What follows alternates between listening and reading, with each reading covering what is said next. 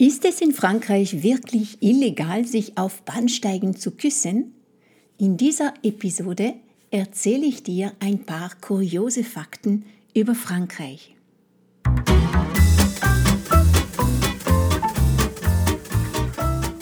Salut tout le monde! Willkommen zu La Belle Vie. Ich bin Veronique Barth, Sprachtrainerin für Französisch und in meinem Podcast bringe ich dir meine Muttersprache und meine Kultur näher. Allez, on y va!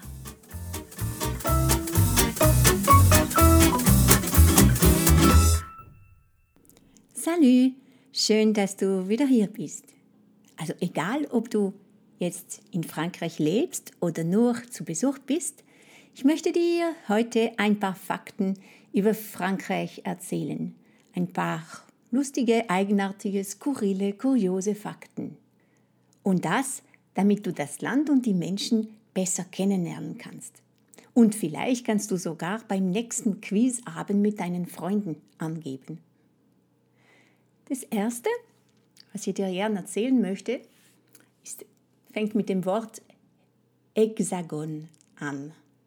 Hexagon heißt auf Deutsch Sechseck und es ist das Wort, das die Franzosen verwenden, um von Frankreich zu sprechen.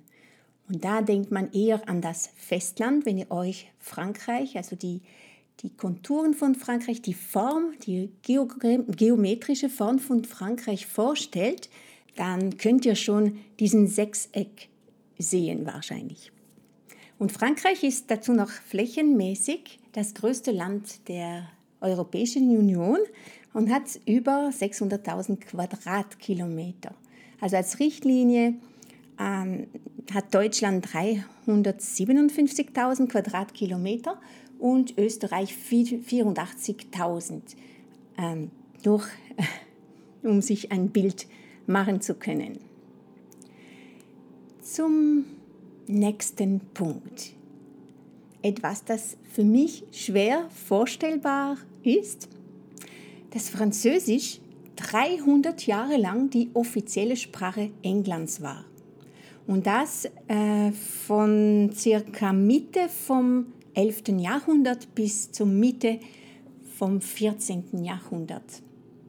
Der Grund dafür ist äh, diese Eroberung von diesem Gebiet, also von England durch Guillaume le Conquérant, also Wilhelm der Eroberer, der im Jahr 1066 England angeschlossen hat. Und das ist der Grund, warum er auch die Sprache mitgenommen hat. Also das ist jetzt kein Französisch gewesen, wie man es heute kennt. Es war ähm, das, was man äh, nennt ein anglo-normannische Französisch und es anfangs ähm, hatte es viele Ähnlichkeiten mit dem Altfranzösisch, das in Frankreich gesprochen wurde. In England wurde es dann natürlich durch die Könige, äh, das wurde von der Adel und von hochrangigen Beamten gesprochen. Der Rest der Bevölkerung hat äh, Altenglisch gesprochen. Und nach 300 Jahren hat man das abgeschafft. Es war dann nicht mehr die Amtssprache. Und warum? Äh, ganz einfach, weil diese französische Sprache für den gemeinen Volk in England weitgehend unbekannt war und sie keine Ahnung hatten, zum Beispiel, was im Gericht gesagt wurde. So wurde es im Jahr 1362 abgeschafft und Englisch wurde die offizielle Regierungssprache. Ein paar Wörter findet man immer noch in der englischen Sprache und das ist jetzt die Erklärung dafür. Ähm, ein Beispiel, das Wort Soup oder Tarte äh, und auch äh, viele andere Wörter. So. Als nächstes möchte ich euch von einem verrückten Gesetz erzählen. Und zwar ein französisches Gesetz, das Paaren verbietet, sich auf Bahnsteigen zu küssen. Ja, es ist tatsächlich illegal, sich auf Bahnsteigen zu küssen, aber nur, wenn der Zug am Bahnsteig steht. Also küssen ja, aber nur solange der Zug noch nicht angekommen ist. Das ist so wie eine Art, äh, würde ich sagen, geregelte Romantik. Es ist ein altes Gesetz vom Jahr 1910 und dieses Gesetz wurde auf Wunsch der Bahngesellschaft eingeführt. Und warum? Hm, bisschen überlegen. Ich habe mir auch gefragt, was der Grund äh, sein konnte. Und äh, der Zweck von diesem Gesetz war, äh, zu verhindern, dass die verliebten Franzosen die Abfahrt der Züge verzögern. Das finde ich sehr lustig. Ich bin öfter in Frankreich unterwegs, ganz oft mit dem Zug. Ähm, die Züge sind selten pünktlich und ich glaube nicht, dass es daran liegt, dass die Leute zu lange küssen. Aber wer weiß. Jusqu'à ce que la mort vous sépare. Diesen Satz hört man bei jeder christlichen Hochzeitszeremonie. Es bedeutet auf Deutsch, bis dass der Tod euch scheidet. In Frankreich ist es sogar möglich, über den Tod hinaus zu heiraten. Und es war für mich eine schockierende Tatsache, ein bisschen etwas Makaberes. Aber nach dem französischen Recht ist es tatsächlich möglich, ist in Ausnahmefällen posthum, so sagt man, äh, zu heiraten. Und das hat man während dem Ersten Weltkrieg eingeführt. Anfangs war es gedacht nur für die Kriegszeiten und danach wurde es sogar in die Verfassung fest verankert.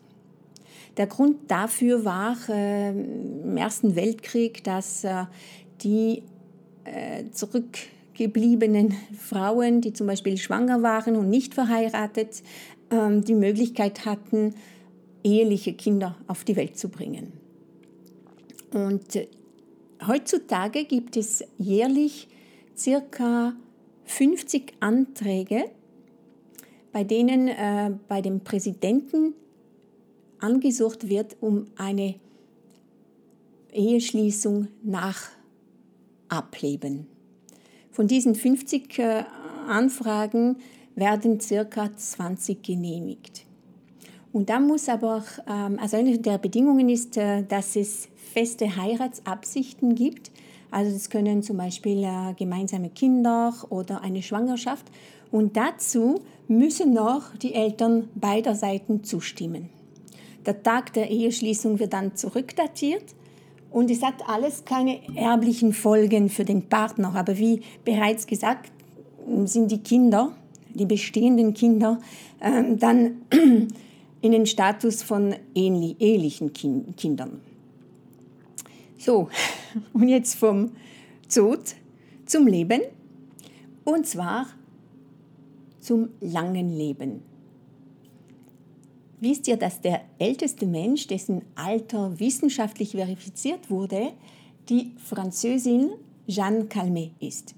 Sie ist im Alter von 122 Jahren und 164 Tagen gestorben. Und zwar Geburtsjahr war 1875 und sie ist im Jahr 1997 gestorben. Für mich ist die Vorstellung total verrückt, dass diese Frau die Eröffnung des Eiffelturms erlebt hat, aber auch die Erfindung des Fernsehers, des Automobils, des Flugzeuges. Sie hat sogar Van Gogh getroffen und zwei Weltkriege erlebt. Das ist aber ein volles Leben. So, genug Skurriles für heute. Hast du ein bisschen gestaunt? Hast du jetzt Gesprächsstoff für den nächsten Abend mit deinen Freunden? Wenn dir diese Episode gefallen hat, dann freue ich mich auf deinen Kommentar und deine Sterne. Bis bald, à bientôt, deine Veronique.